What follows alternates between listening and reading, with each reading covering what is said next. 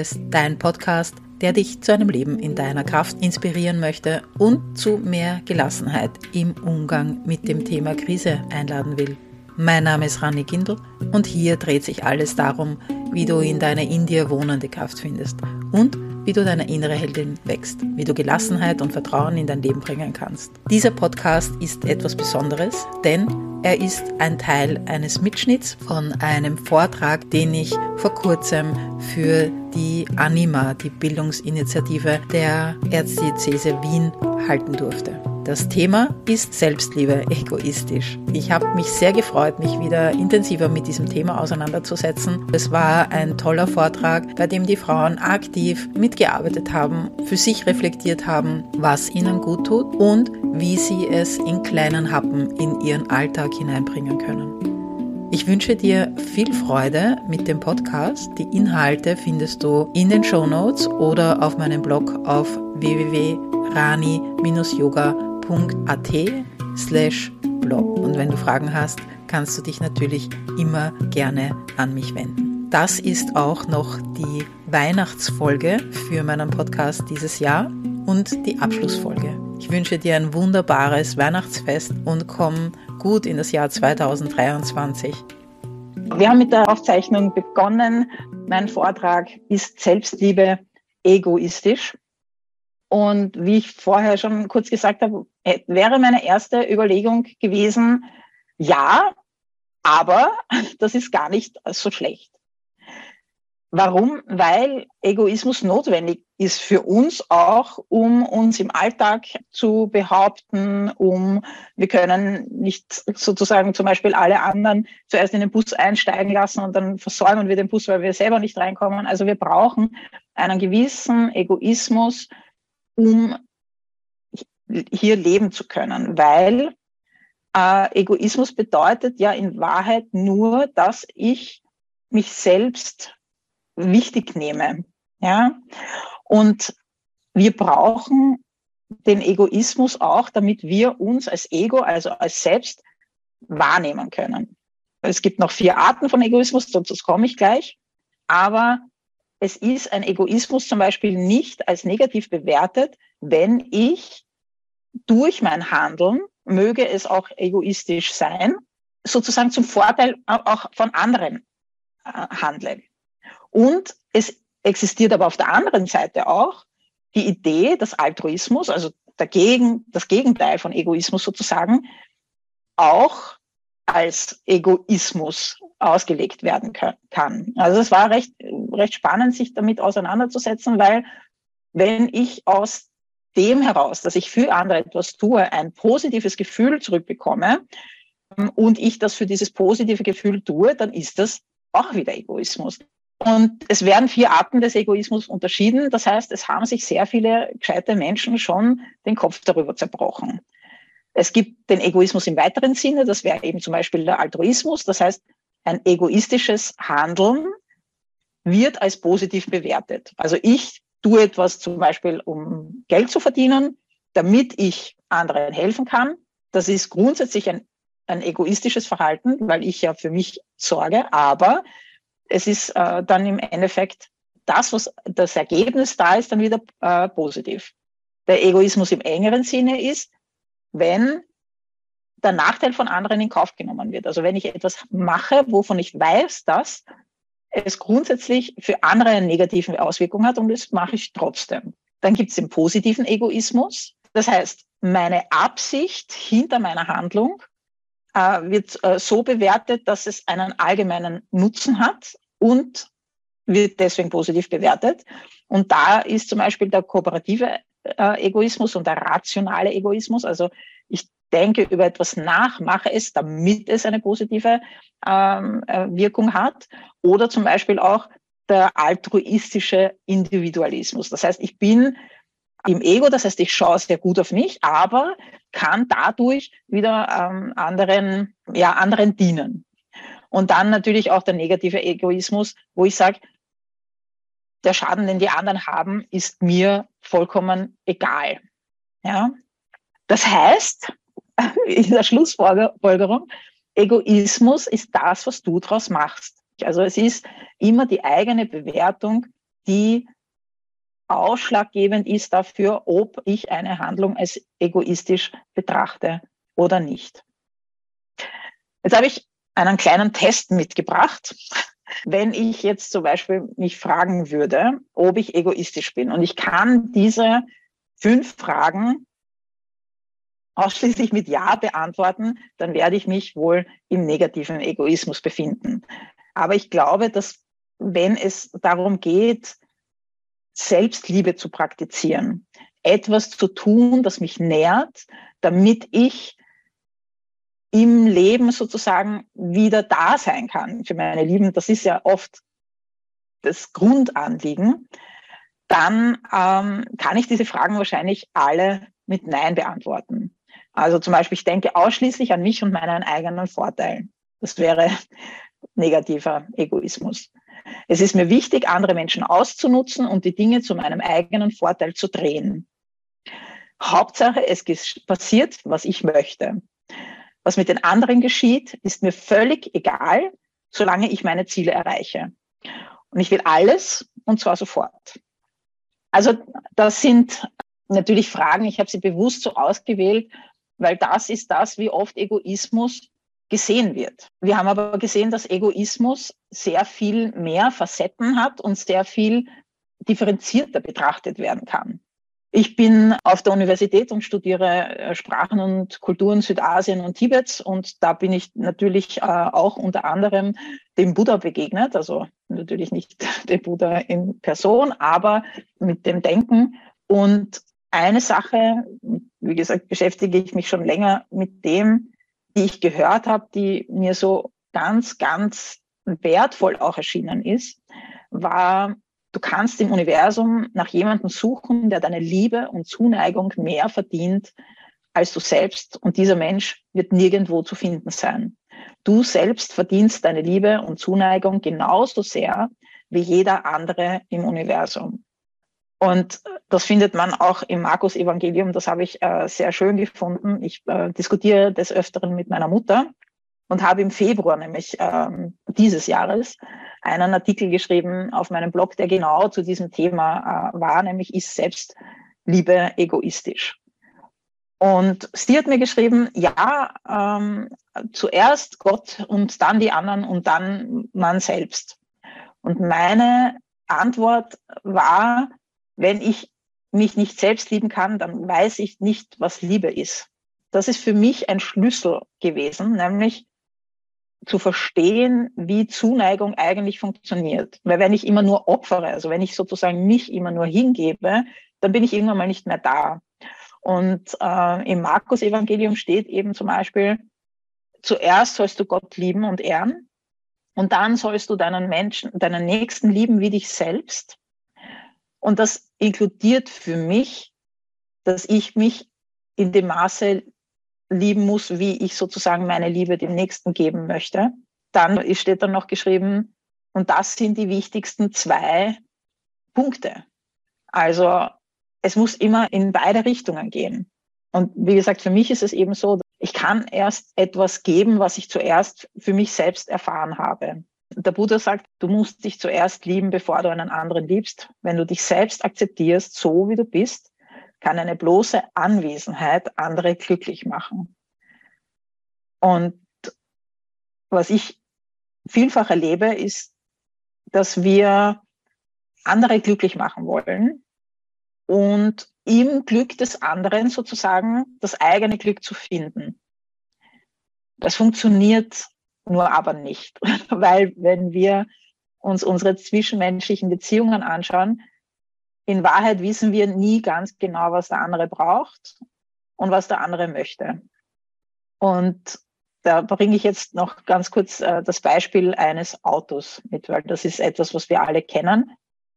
Uns würde nicht im Traum einfallen, jetzt das Wetter in Wien hat äh, gewechselt, es liegt, also es lag Schnee, dass wir nicht dafür sorgen, dass wir Winterreifen haben, dafür, dass das dass der Tank voll ist, dafür, dass eine, äh, ein Frostschutzmittel im, äh, im, im Scheibenwaschmittel drinnen ist.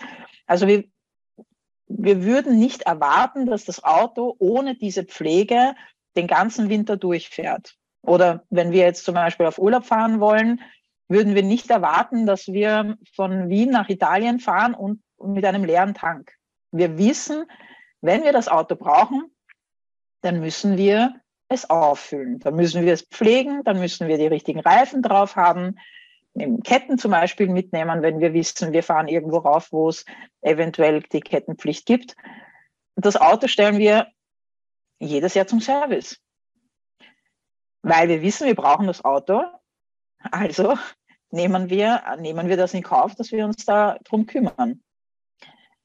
Und äh, der menschliche Körper und der menschliche Geist sind funktionieren aber ganz genauso. Selbstliebe fängt bei mir damit an, dass ich gut auf mich achte, dass ich schaue, was sind meine Bedürfnisse und werden diese erfüllt und kann ich mir diese selbst erfüllen. Dazu braucht es eben ein gewisses Maß noch an Verantwortung, dass ich sage, ich, ich bin mir bewusst, ich bin mir in Liebe bewusst, dass ich für mich eine Verantwortung habe. Denn wenn ich nicht aufgedankt bin, dann werde ich auf der Strecke stehen bleiben. Dann werde ich irgendwann einmal nicht mehr die Kraft haben. Und was ich auch so wichtig finde, ist äh, mir zu überlegen, was ist denn Selbstfürsorge für mich überhaupt?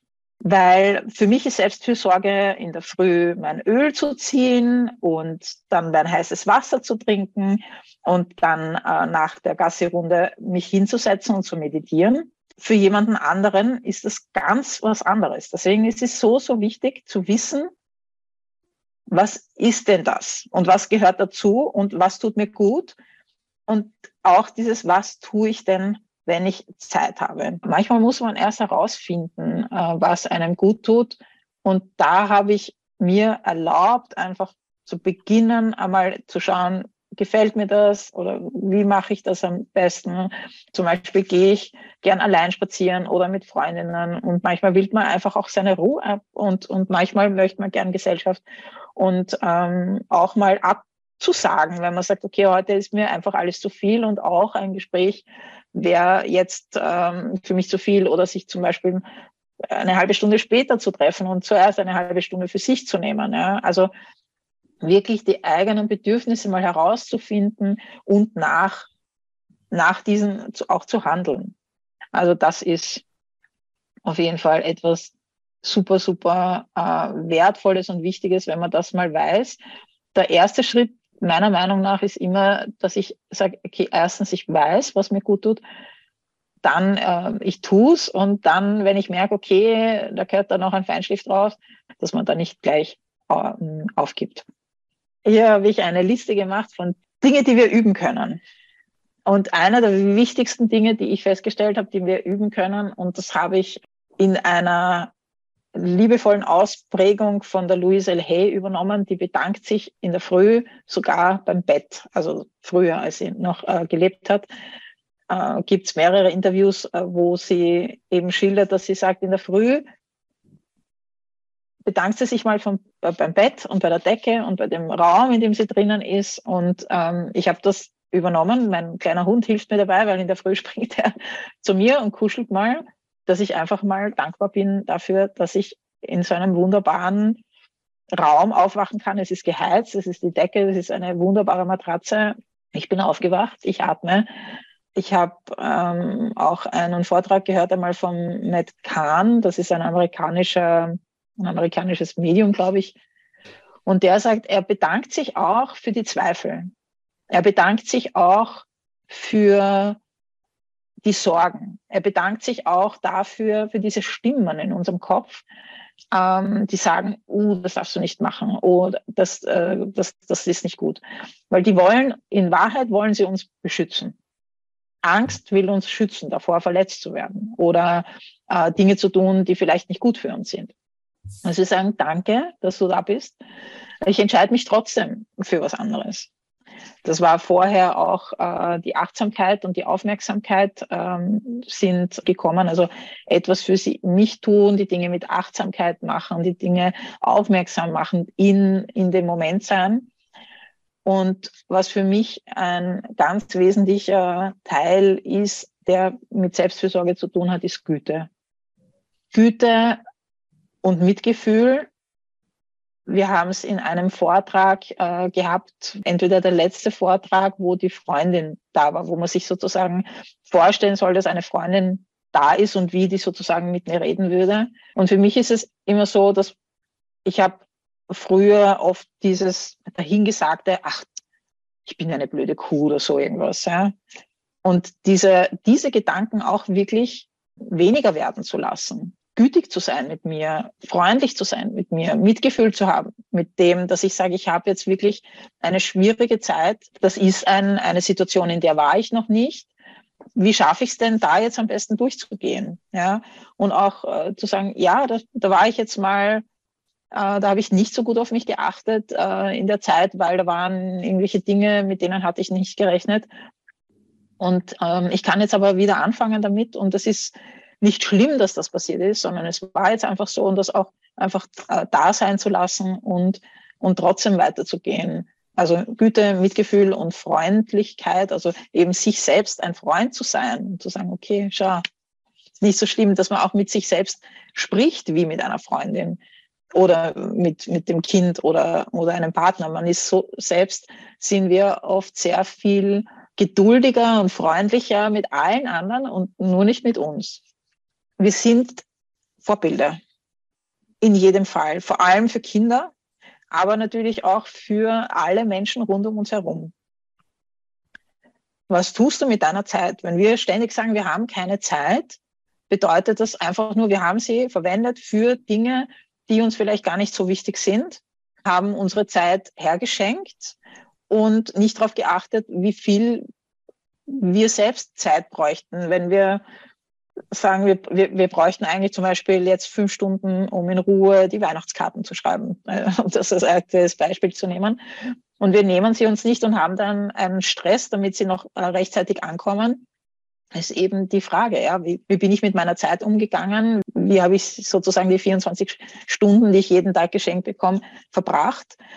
Du bist ein Vorbild, ist für mich auch, wenn ich sehe, dass eine Frau gut für sich sorgt. Dass ich sehe, dass sie sich die Zeit nimmt, in Ruhe ihren Tee zu trinken. Es gibt Menschen, die eine, eine innere Ruhe haben zum Beispiel und die nicht sofort irgendwo aufspringen, die, wo man sieht, die sind achtsam auch beim Anziehen und so.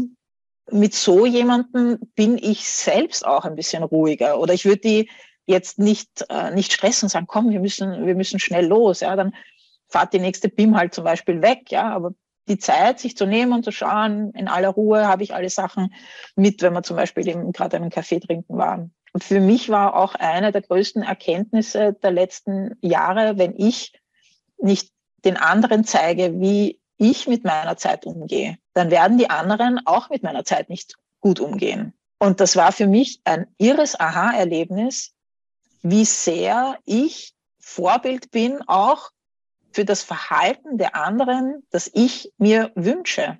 Wenn ich mit meiner Zeit achtsam umgehe, wenn ich gut auf mich achte, wenn ich sage, okay, ich brauche die Zeit, dann wird auch weniger, glaube ich, von mir verlangt werden im Umfeld. Es dauert eine Weile, aber es wirkt. Und da habe ich äh, die Lisa Nichols für alle, die sie googeln wollen, eine äh, ganz großartige Speakerin äh, aus den USA, und die sagt immer, gib von dem, was überquillt. Sieh dich als Gefäß und füll dich voll mit Dingen, die dir gut tun. Schau, dass du immer in einem Gefühl der Fülle drinnen bist. Und das, was, was sie sagt, serve from your overflow. Gib von dem, was du sozusagen zu viel hast. Und dieses Bild gefällt mir so gut. Ich glaube, es ist auch in Japan. Wenn man einem Gast einen Tee anbietet, dann wird diese Teetasse auf, auf eine Untertasse serviert und der Tee wird eingegossen, so bis er überfließt und in diese Tasse hineingibt. Und dieses zu viel, dieses, dieses Mehr an, an genug sozusagen, das wird dann dem Gast noch gegeben. Ja. Und ich finde dieses Bild so schön. Das heißt, ich bin genährt, bin selbst in meiner Kraft, in meiner Fülle, habe gut für mich gesorgt, es geht mir gut, ich weiß, was ich gebraucht habe. Und aus dem heraus, aus dem, was sozusagen alles da jetzt noch herauskommt, kann ich geben, kann ich teilen, kann ich da sein. Die sagt eben, Self-Care ist not selfish und meint damit, dass es wichtig ist, auch eben den anderen zu sagen, schau, ich helfe dir gerne, aber, und das habe ich von ihr und ich liebe es, ja, aber, wenn ich gefragt werde zum Beispiel, das ist nämlich zum Thema Nein sagen. Manchmal will man nicht Nein sagen, aber man muss, weil es gibt noch eine andere Verpflichtung. Aber man könnte zum Beispiel auch sagen, äh, wenn man gefragt wird, zum Beispiel, magst kannst du helfen oder kannst du Kekse backen oder was auch immer jetzt zu Weihnachten oder für eine, für eine Veranstaltung? Ja, aber ich kann zum Beispiel nicht äh, ein, also nicht fünf Kekse machen wie letztes Jahr, sondern nur einmal. Oder ja, ich kann das machen, aber ich kann das nächste Woche. Und dieses Ja, aber ist so schön, finde ich, weil wir uns nicht entscheiden müssen jetzt für Ja oder Nein in diesem Moment, weil in diesem Moment passt es vielleicht wirklich nicht. Wir möchten aber gerne und wir können unsere Bedingungen trotzdem stellen. Wir können sagen, ich helfe dir gerne, aber meine Bedingungen. Ja, es schafft Freiraum. Genau.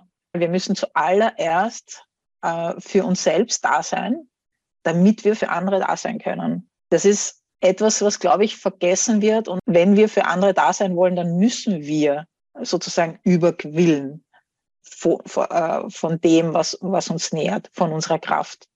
Genau.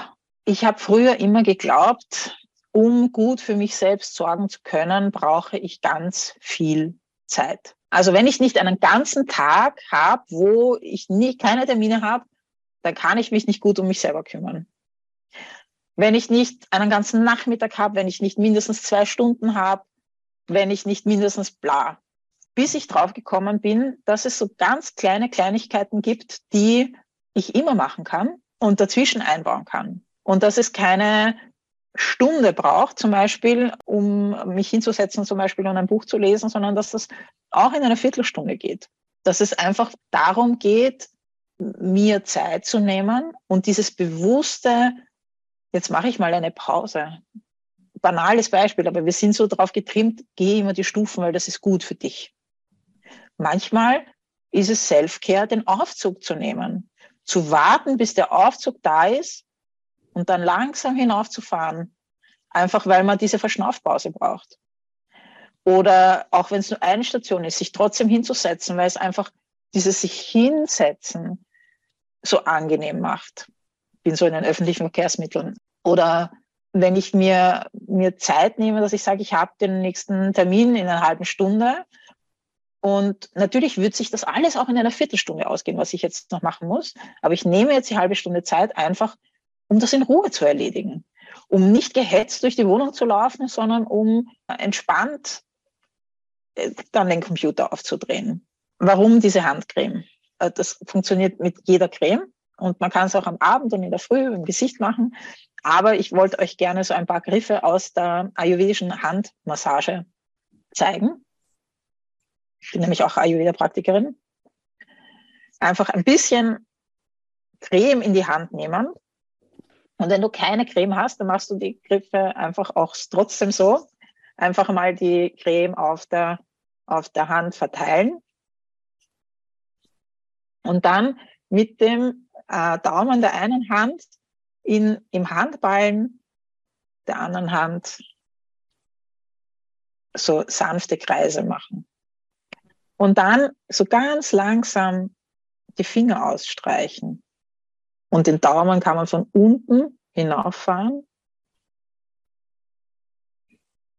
In der chinesischen äh, Medizin, glaube ich, fängt man beim kleinen Finger an und arbeitet sich zum Daumen. Und dann kann man noch so die Handgelenke kreisen, bewegen.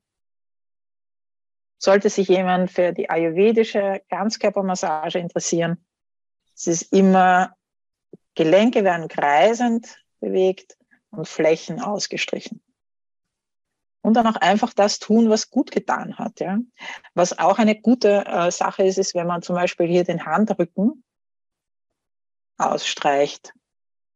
Und vielleicht so zwischen den Fingerknochen, ach, das tut mir gerade sehr gut, euch auch, zwischen den Fingerknochen nach vorne ausstreichen. Das ist auch ganz herrlich übrigens bei den Füßen zu machen. Und das sind, das sind noch zusätzlich kinesiologische Punkte, die äh, bei Müdigkeit helfen, wenn man das beim Fuß macht. Die Welt ist voller Kleinigkeiten, die wir uns Gutes tun können. Das ist nicht schön zu wissen. Ich liebe diese Idee, ist einfach großartig, finde ich. Ich war fasziniert, dass es in der, im Ayurveda eine Handmassage gibt. Nur, nur die Hände. Nur ein bisschen Handcreme, gell? Meine Hände fühlen sich gerade sehr, sehr dankbar an. und das kann man wirklich mit allem und immer machen. Man kann sich in der Früh die Füße einschmieren, am Abend die Füße einschmieren. Man kann sich den Körper einschmieren mit Bodylotion und das bewusst machen. Man kann in der, in der Früh äh, die Creme einfach einschmieren oder streichen, ja, von unten nach oben. Also es sind so kleine Impulse, die dafür sorgen, dass ich für mich lerne, mir etwas Gutes zu tun, ohne dass das jetzt was Riesiges sein muss. Aber wenn ich so kleine Punkte, Oasen in den Alltag einbaue, das sind so wie kleine Geschenke die ganze Zeit. Und ich weiß nicht, wie es euch geht, aber wenn man so kleine Geschenke, so Aufmerksamkeiten kriegt, einmal da, einmal dort, man freut sich einfach. Ja? Ein Gedanke, der da kommt wir sind ja die Menschen, die mit uns den ganzen Tag zusammen sind. Und zwar so wirklich hardcore, weil wir denken, unsere Gedanken, wir hören alle unsere Gedanken 24 Stunden, die ganze Zeit mit uns zusammen. Und da wäre es doch irgendwie nett, oder? Wenn wir uns ab und zu eine, eine Aufmerksamkeit zukommen lassen und etwas Nettes für uns tun. Und Selfcare kann ja auch bedeuten, dass ich mir diese Blume, die ich sehe beim, beim Blumengeschäft, oder dass ich überhaupt ins Blumengeschäft reingehe und mir denke, ich kaufe mir jetzt eine Blume oder einen Strauß oder was auch immer, also so Kleinigkeiten. Ja. Ich liebe das zum Beispiel, wenn ich zu Weihnachten meine Dekokisten rauspacke und dann denke, oh, das habe ich auch noch. Ja. Über den Tag verteilt einfach das, sich immer wieder zu fragen, was brauche ich jetzt denn? Und äh, wenn es nur ist, dass ich sage, ich setze mich fünf Minuten jetzt hin, bevor ich noch was anderes mache. Oder anfange zu kochen zum Beispiel. Oder äh, das Thema Kochen, da ist ja auch die Ernährung, ist ja auch so dieses, was, was will ich denn heute kochen? Wie könnte ich zum Beispiel mir mein Essen bunter kochen? Ja? Wie könnte ich das Abendessen äh, so gestalten, dass ich, dass es kürzer dauert? Also sich so kleine Sachen überlegen oder eine Badewanne. Ja, zum Beispiel, wenn ich äh, manchmal passiert dass der Schlagobers ein bisschen zu lange im Kühlschrank äh, ist und ich habe ihn nicht gleich aufgebraucht, der kommt in die Wanne. Ja, ich meine, man muss ja nicht Kleopatra sein und das muss ja nicht vom Esel kommen, aber es tut gut und es tut einfach äh, der Haut auch gut. Also einfach sich zu überlegen, was man, ähm, was man sozusagen noch tun könnte. Genau. Was tut mir denn gut? Das, was nährt mich?